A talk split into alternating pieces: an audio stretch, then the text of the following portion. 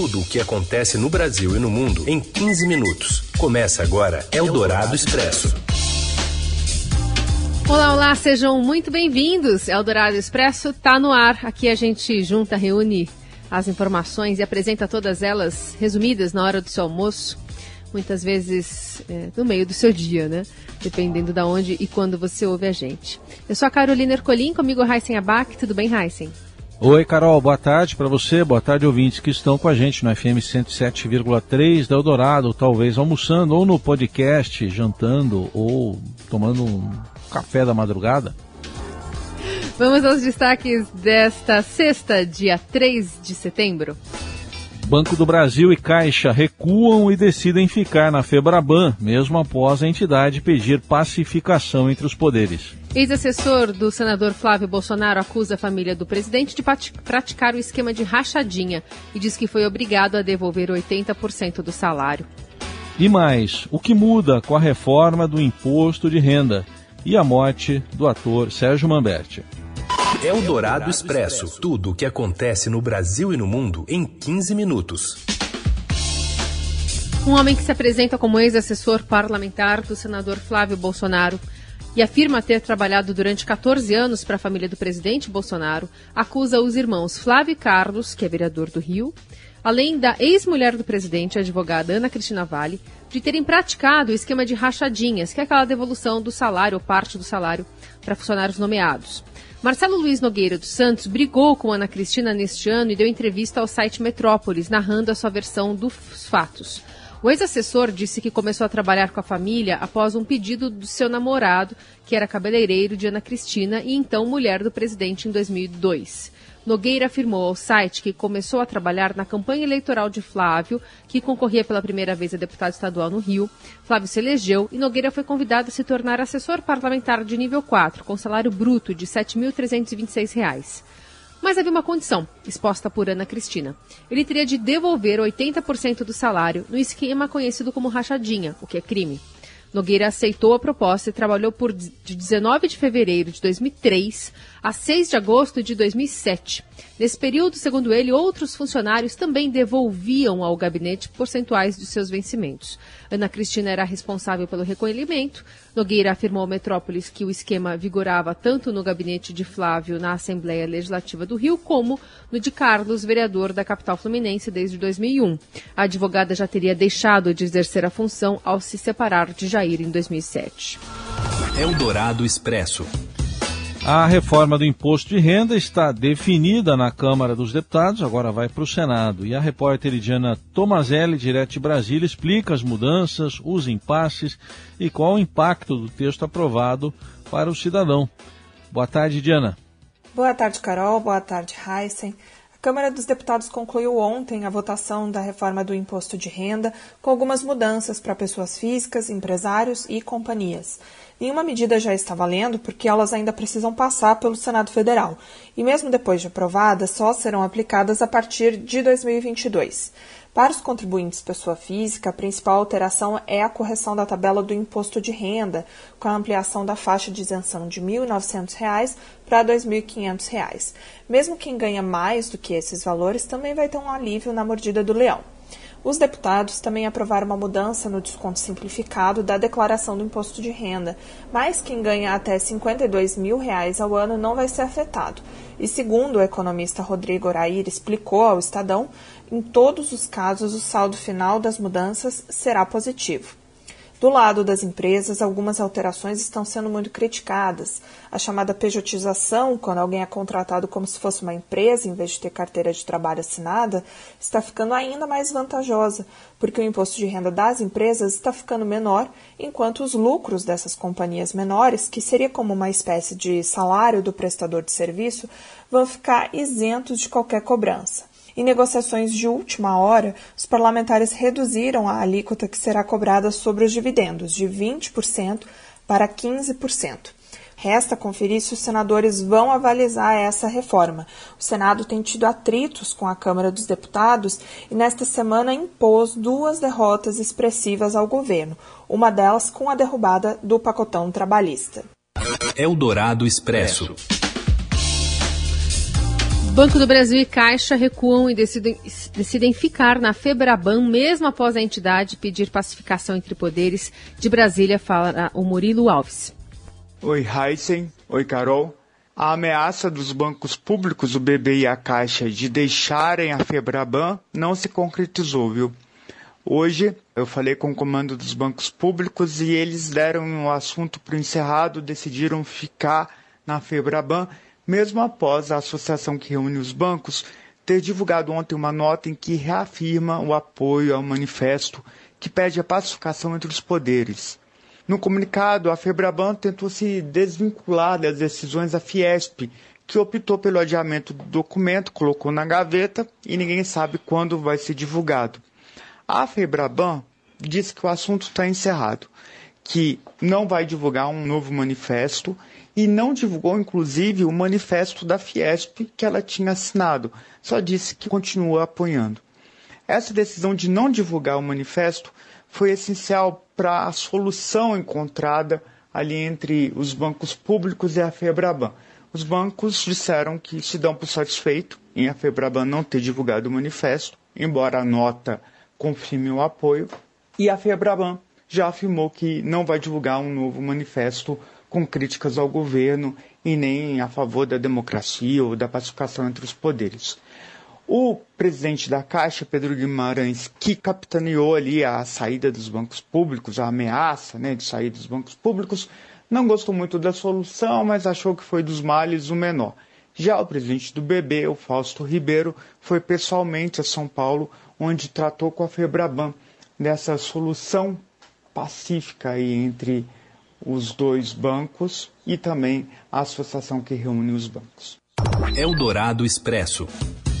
A maioria do STF quer que o Ministério da Educação reabra as inscrições do Exame Nacional do Ensino Médio, o Enem. A Raíssa Mota traz mais informações. Boa tarde. Boa tarde, Carol. Boa tarde, Heisen. Boa tarde. O Supremo Tribunal Federal formou maioria nesta sexta-feira para obrigar o Ministério da Educação a reabrir o prazo para requerimento de isenção da taxa do Enem 2021. A ideia é contemplar estudantes ausentes na edição passada que tiveram dificuldade para pedir isenção da taxa de inscrição nesse ano, já que o MEC exigiu o documento com justificativa para o não comparecimento na prova. Até o momento, eles foram unânimes e acompanharam integralmente o relator Dias Toffoli. A análise está sendo feita a partir de uma ação movida por nove partidos e três entidades estudantis que acionaram o tribunal pedindo a reabertura dos prazos, sob o argumento de que a exigência da justificativa para ausência na prova afetou estudantes de baixa renda. A taxa de inscrição no vestibular é de 85 reais. O Enem 2020, que foi realizado em janeiro desse ano após adiamentos em meio à pandemia, teve recorde de abstenções. Na mesma toada, a prova registrou queda de 46,2% no número de inscritos em 2021. Em seu voto, Toffoli afirmou que o Ministério da Educação acabou impondo um óbice injustificado para os estudantes participarem do vestibular, que é a principal porta de entrada para o ensino superior. O ministro também disse que a exigência acabou penalizando estudantes que, abre aspas, fizeram a difícil escolha de faltar às provas para atender às recomendações das autoridades sanitárias para conter a disseminação de Covid-19. Fecha aspas. O Enem 2021 está marcado para os dias 21 e 28 de novembro. Eldorado Expresso. Mário Frias, da Secretaria de Cultura do Governo Federal, ataca o governador de São Paulo nas redes sociais e ameaça barrar a reinauguração do Museu do Ipiranga. O repórter do Estadão, João Quer, tem os detalhes. Boa tarde. Boa tarde, Carol. Boa tarde, Heisen. O governo federal e o governo de São Paulo voltaram a travar um embate ao longo dessa última quinta-feira e dessa vez o motivo foi o novo Museu do Ipiranga, né, cuja inauguração aí está prevista para setembro do ano que vem ainda. O secretário especial de Cultura do governo Bolsonaro, o Mário Frias, ele ameaçou o governador João Dória de que proibiria a reinauguração do Museu do Ipiranga se ele não aprovasse previamente é, todas as peças de divulgação, como prevê a nova Lei Rouanet, né? A Lei Rouanet foi adulterada aí na última, em julho, na verdade, pelo presidente Jair Bolsonaro e o novo texto concede esse maior controle do governo federal sobre os projetos que são contemplados na lei. É, tanto o governador João Dória quanto o secretário de Cultura do Estado, Sérgio Saleitão, reagiram às ameaças do Mário Frias, falaram que não iriam aceitar o que eles consideraram como delírios autoritários e mantiveram aí essa previsão de inaugurar o novo Museu do Ipiranga no ano que vem. A cobertura completa aí desse embate, o que, que a nova lei Rouanet diz e o que, que foi esse vai e vem entre os dois governos, você pode conferir no portal do Estadão. Eldorado Expresso. Seguimos com as principais notícias desta sexta-feira. Agora para falar do Brasil na Paralimpíada de Tóquio, que igualou já o, nesta sexta-feira o recorde de medalhas em Paralimpíadas. Conta mais, Robson Morelli. Olá, amigos. Hoje eu quero falar da Paralimpíada. Que destaque bacana! O Brasil conquistou a sua 21 primeira medalha de ouro nos Jogos Paralímpicos de Tóquio. O que, que isso representa? Representa ele igualar o recorde de Londres em 2012, mesma quantidade de medalhas, 21 medalhas de ouro. Só que o Brasil agora tem a possibilidade de ultrapassar esse recorde na madrugada, na noite madrugada é, dessa sexta e sábado, e isso seria a melhor campanha do time paralímpico do Brasil em jogos. Bem legal isso. Um outro destaque para essa campanha vitoriosa do Brasil. O Brasil fez a sua primeira edição com mais modalidades em que ele subiu ao pódio.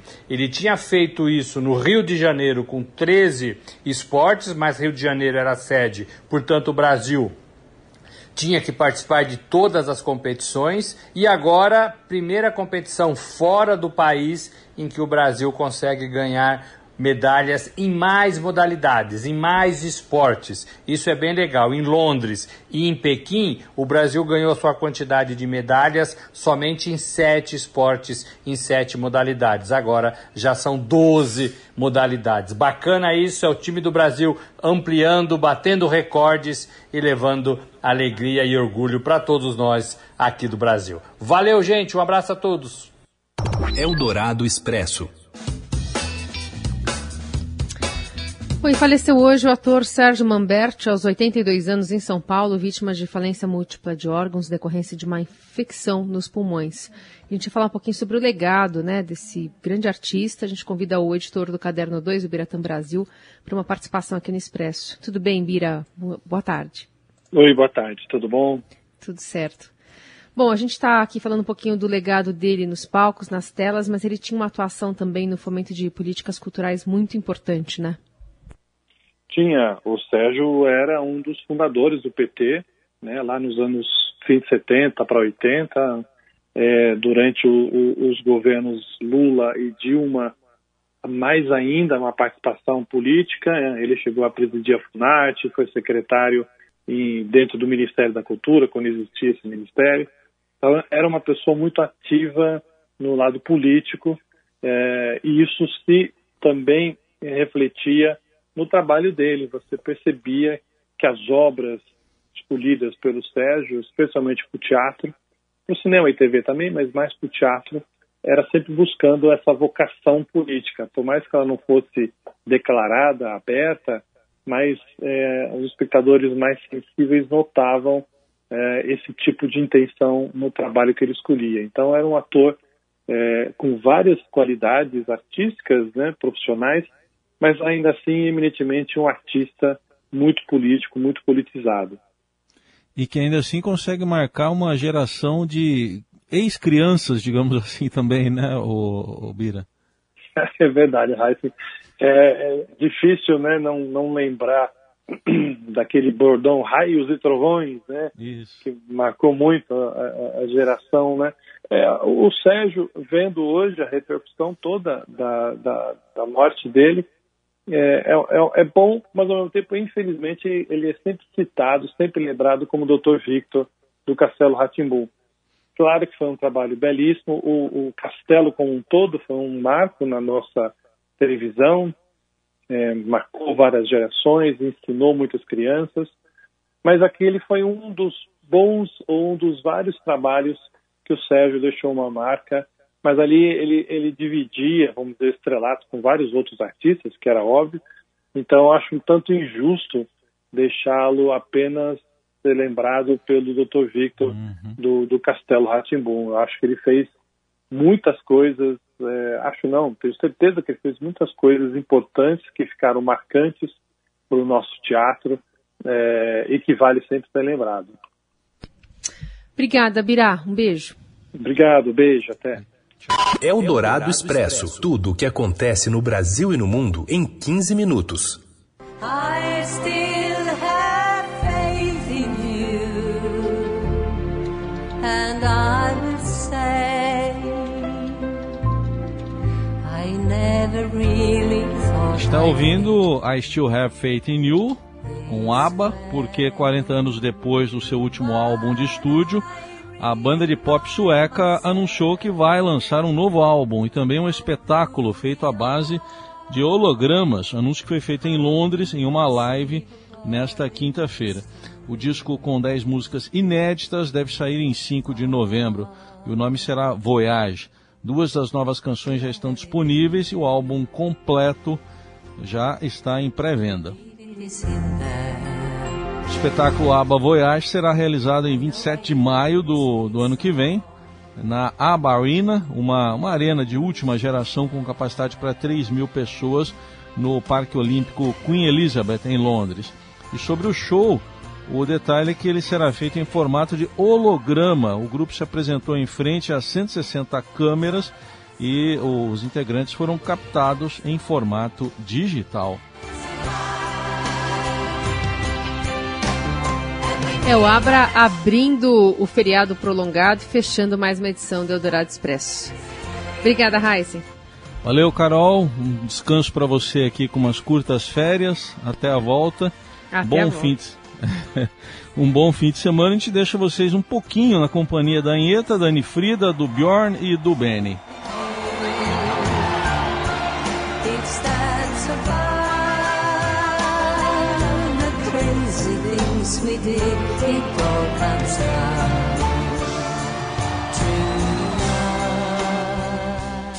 Você ouviu Eldorado Expresso tudo o que acontece no Brasil e no mundo em 15 minutos.